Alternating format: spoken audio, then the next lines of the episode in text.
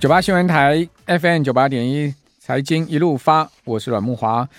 哦，这个景气持续疲软哈。那今天经济部发布的三月工业生产指数一一九点六九，哦，年减十四点五二趴。哦，其中制造业生产指数一百二十一点三三点，哦，年减的幅度呢超过啊整个工业生产指数的减幅啊达到十五点二一趴。哦，这两个指数呢双创下连七黑了哈。呃，累计今年第一季啊，制造业生产指数呃年减了十四点七二 percent 哈。呃，另外就是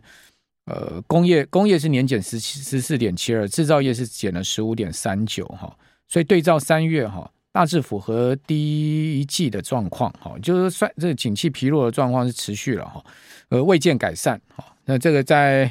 呃整个全球的景气的部分哈，可以看到这个指数。哦，是一个同时指标嘛，哦，它既不领先也不落后，哦，同步指标，哦，看到这个景气的方向应该还是持续疲弱的状况，哦，那台湾先生古月涵说啊，哦，呃，尽管最近的股市表现还算不错，哦，今年第一季嘛，台股涨了有十二趴，好，涨了一千七百三十点，哈，那进入到第二季，哈，指数还是缓步推升了，哈。呃，尽管上周股市出现比较明显的连四黑啊，但是今天马上哦，呃，立马止跌了哈，回稳了哈，哦，所以你不能讲说最近的行情啊非常弱哈，呃，感觉起来上周是比较弱哈，但今天又稳稳住哈，呃，股股先是说，虽然说行情还可以哈，但是对未来啊，他个人没有那么乐观了，哦，他主要是以资金面来看哈，这个 M1 成长率低于 M2 哈，就。狭义货币供给额呢低于广义的货币供给额，他说这代表哈投资人会卖股票哈，把资金转进定存。好，预期呢，呃，今年大盘指数哈，这个他看的就比较悲观哦。他说可能会跌破前波低点一二六二九，那一二六二九就去年十月二十五号所创下的嘛。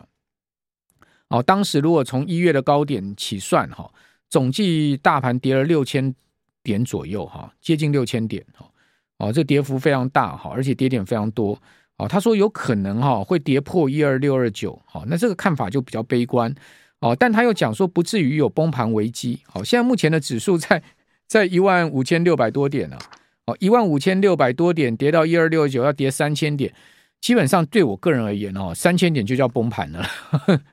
那我不知道，我不知道古先所谓的崩盘到底是要跌多少？跌三千点还不叫崩盘呢？跌三千点就崩盘了，那个。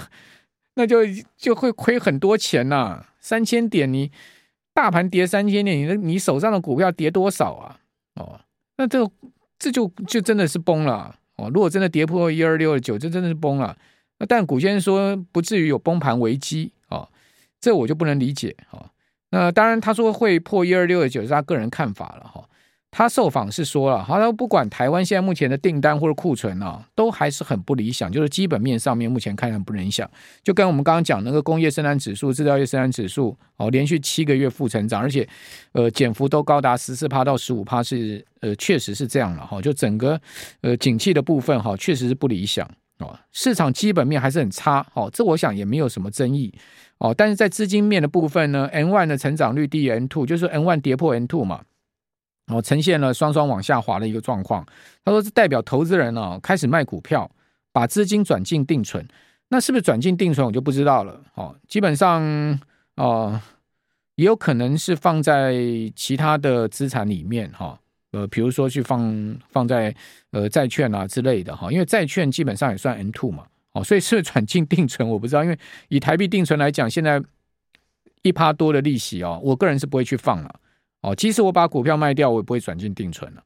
哦，他说上次出现类似的状况是在两千年跟两千零一年，哦，有这样的状况就是那个科技泡沫那两那两年。哦，他说台股还是会飘上去，他用飘来形容很妙，阿飘这样飘上去哈。他说指数也不排除会跌破去年十月低点一二六二九，但是呢，即使跌破前波低点，不至于有崩盘危机了。好吧。那古先生看法给大家参考，我不知道大家心里作作何感想哦、我对于说古先生讲说会不会跌破一二六九，我个人呢没意见哈。呃，但是他说呢，呃，不至于有崩盘危机。如果是跌破一二六九就崩盘了嘛，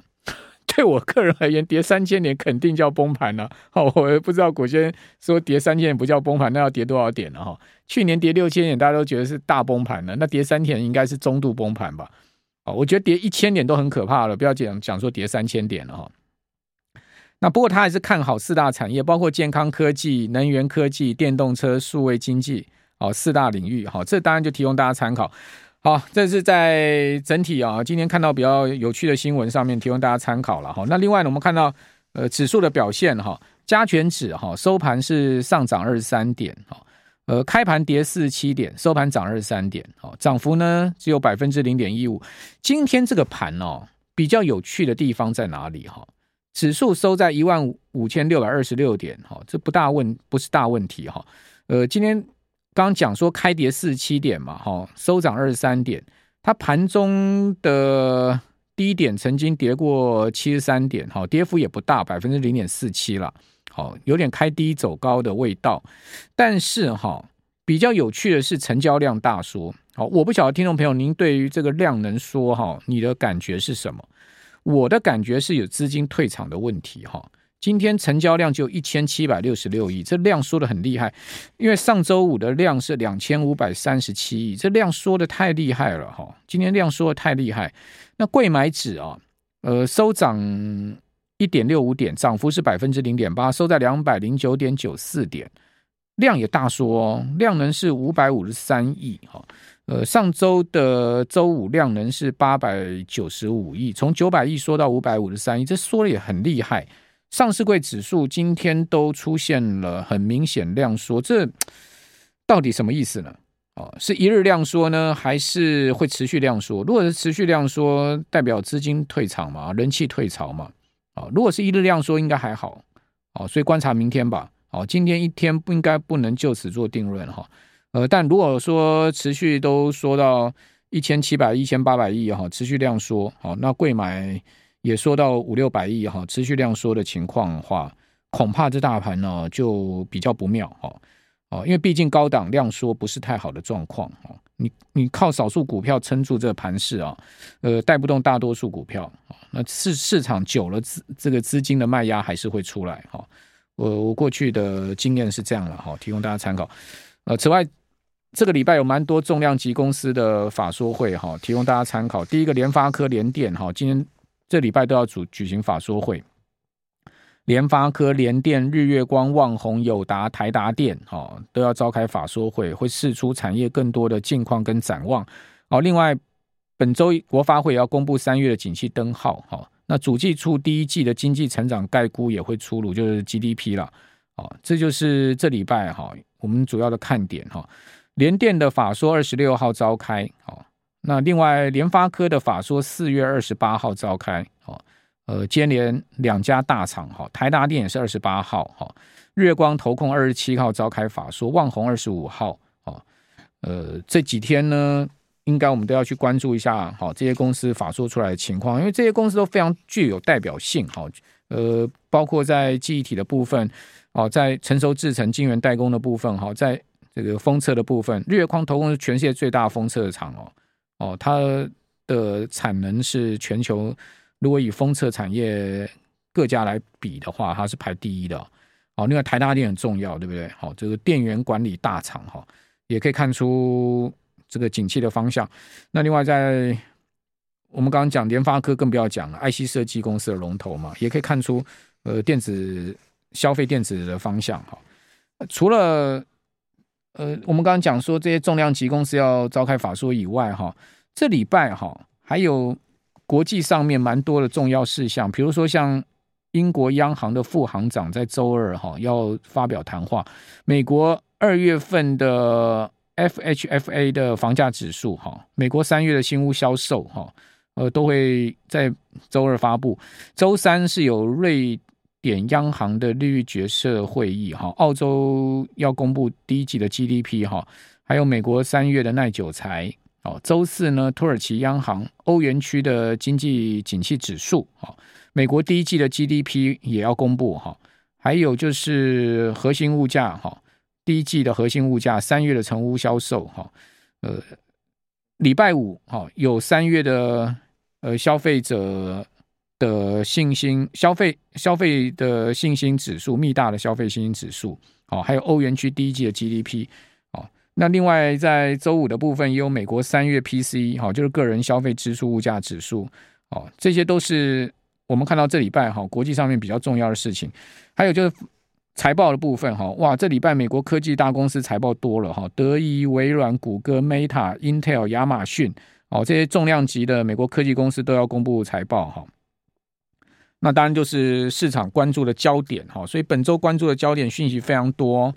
哦。那上周五哈，美国公布出来四月份制造业跟服务业的 PMI 哈，哎，出现了这个不降反升的情况哈，这也是蛮吊诡的哈，因为都看美国景气在向下嘛。哦，但是呃，一些领先指标倒是反反复复哈，比如说这个 market 的制造业跟服务业 PMI 呢，哦，都往上升哦。那综合 PMI 也超出预期，升到甚至十一个月来的高点。哦，分项指数的部分哈，就是在 market 的 PMI 的分项指数哈，价格压力看起来是有升温哦。哦，因为购进价格指数跟出厂价格指数都升到个个别五个月跟七个月的高点。那显示哦，哦，后面的 CPI 有可能上升哦。呃，下周美国联准会就要举行五月的议息会议了嘛，好，所以在呃这个礼拜，我们刚刚讲的一些重要的经济数据，会是联准会在升息前哈，呃非常重要的参考哈。为什么讲升息前？因为市场现在目前百分之九十的几率压住升息。哦，联准会从去年以来哦，都蛮照市场压住的方向在走，哈，都没有给出市场意外的答案了。哦，所以我觉得现在。看起来五月还是会再升一码，哈，就升到五趴吧，哦，不会超出五一码，也不会少于一码，哦，就符合市场预期，哦，你说与其符合市场预期，或者说联准会给出市场的呃方向是这样，好，导致市场预期也也可以了，哈，反正鸡生蛋，蛋生鸡这东西也很难说得准了，哦，不管怎么讲，哈，五趴是铁定刚定了，哈，除非说呃，我们看到这礼拜我们刚刚讲这些经济数据又出现大变化，哈，呃，不然的话应该是要升的了，哈。那因为通膨有可能会升温啊，那通膨升温是一个头痛事情，因为美国很 有可能经济后面是要衰退甚至不成长，那通膨升温，经济不成长就变成滞胀了哦，停滞性通货膨胀是一个很麻烦的事啊，哦，所以后面的麻烦是很多，包括美国国债违约的问题哈，可能违约的问题啊，国债上限的问题哦，因为四四月的税收不及预期嘛，哦，现在市场都预期说非常有可能哈会提前报表哈。六月份就要报了，哦，所以看起来第二季是多事之秋哦，哦，提供大家参考。然后我这个人觉得第二季感觉起来是有一点多事之秋，再加上哈，美国有谚语，哦，这个 sell May，哦，go away，哦，就五月卖股离场哈，